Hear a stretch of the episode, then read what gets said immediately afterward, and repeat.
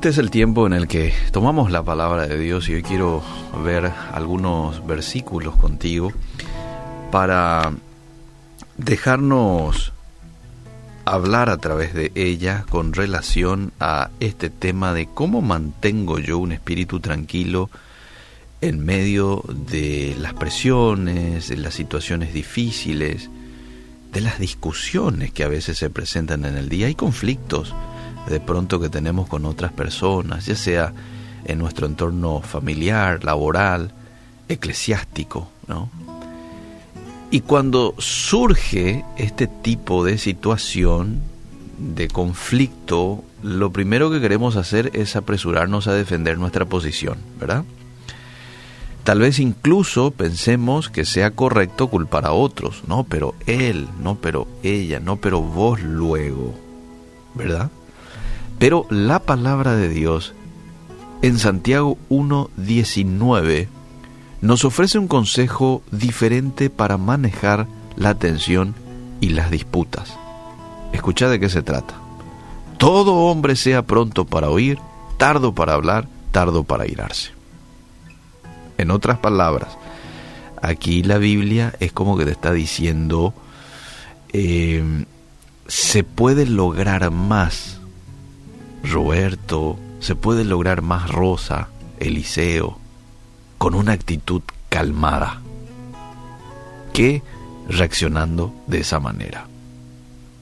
Proverbios 26:4 dice, nunca responda al necio de acuerdo con su necedad, para que no seas tú también como él. Lo otro que tenemos que hacer cuando nos encontramos en conflicto es orar. Orar. Pedirle al Señor guarda mi boca, guarda mi boca de palabras incorrectas. Dice Lucas 12:12, el Espíritu Santo os enseñará en la misma hora lo que debáis decir.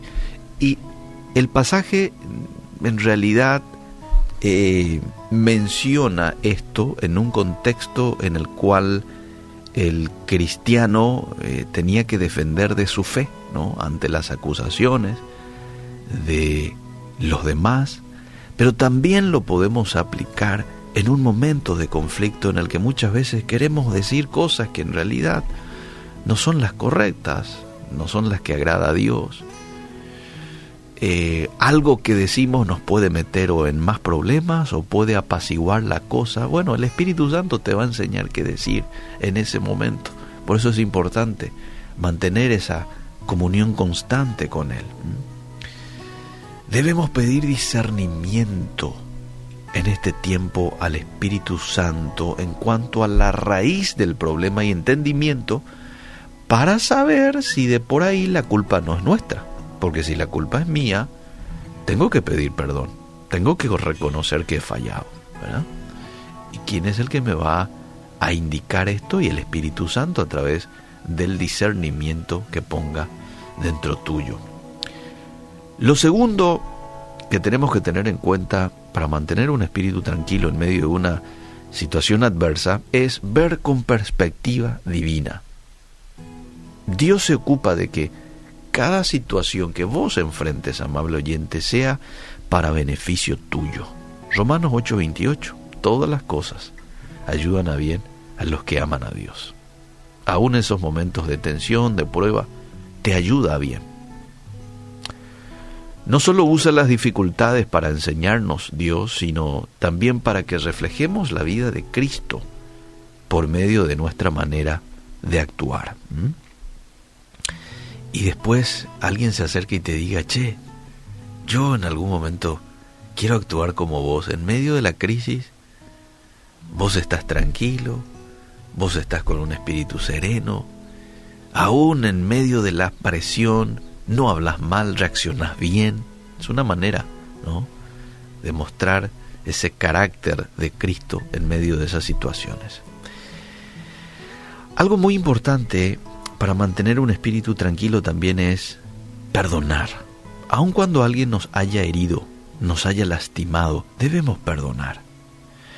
Jesús murió para perdonar nuestros pecados Y nosotros a cambio debemos perdonar a los demás. De hecho, si no lo hacemos, nuestra vida se va a ver agobiada por resentimientos, por amargura, por relaciones rotas.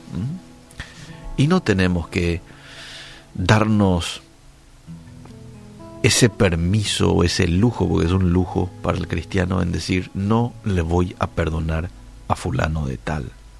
Esta vez no lo hago. Es grande el daño, este, y no lo voy a perdonar. Sí, quizás el daño sea grande, pero no por eso uno va a decir algo como eso, no voy a perdonar. Uno tiene que perdonar, estar dispuesto a perdonar siempre, lo que no quiere decir de que vamos a tener la misma relación con la persona, no, probablemente te tomes distancia, cuides ya tu corazón de ahora en adelante para con esa persona, pero sin negarle el perdón. Dios no nos negó a nosotros el perdón. ¿Y cuántas veces fallamos? Una y otra vez. A veces vamos y pedimos perdón a Dios por la misma cosa. Y Dios está siempre dispuesto a perdonarnos. Lo cuarto tiene que ver un poco con la reacción. Reaccionar. Si hemos hecho algo malo y ya te das cuenta, ¿eh? debemos pedir perdón, debemos disculparnos. Debemos expresar nuestro aprecio a la otra persona por haberse tomado el tiempo para hablar de su preocupación con nosotros. ¿eh? Luego debemos tomar en cuenta sus sentimientos y considerar con mucha atención los comentarios que haya hecho hacia vos, hacia tu persona. Entonces es muy importante orar en todo tiempo, ver con perspectiva divina todo lo que te ocurra, perdonar y reaccionar, reconociendo que muchas veces fallamos. ¿Cómo usted reacciona ante un conflicto? ¿Mm? sí, estamos tentados a actuar, atacando también, ¿verdad? No, pero si vos también sos así, vos también sos asá. Y muchas veces quitamos los trapos sucios de la otra persona, alzamos la voz, empezamos a hablar, hablar, hablar, hablar, y no le dejamos hablar a la otra persona. Y la otra persona te tiene que decir, déjame un poco hablar también a mí, ¿verdad? No, es que estamos nosotros, este, ofuscados y hablamos, hablamos, hablamos. No. Verá, aquí la palabra de Dios nos muestra y nos da otra manera de afrontar una situación de tensión. Pedile a Dios que te dé fortaleza, porque eso es lo que necesitamos, fortaleza para mantener la calma y hacer lo correcto, aún en situaciones difíciles y tensas. Gracias te damos Dios porque esa clave tú nos la das a través de tu palabra. Gracias porque yo puedo mantenerme tranquilo en un momento de adversidad, conflicto, tensión, teniendo una relación continua contigo, Espíritu Santo. Y uno de los frutos tuyos es la moderación, es la templanza. Hoy te pedimos que nosotros podamos reflejar ese fruto en el lugar en donde nos encontremos, ya sea la casa, el trabajo, el estudio, donde quiera que estemos. Y que cuando se presenten momentos de tensión, podamos hablar de ti, podamos reflejar tu carácter, tu forma de ser, siendo tranquilos y templados en esos momentos. Te entregamos este día en tus manos, Señor toma las riendas de nuestra vida. En el nombre de Jesús. Amén.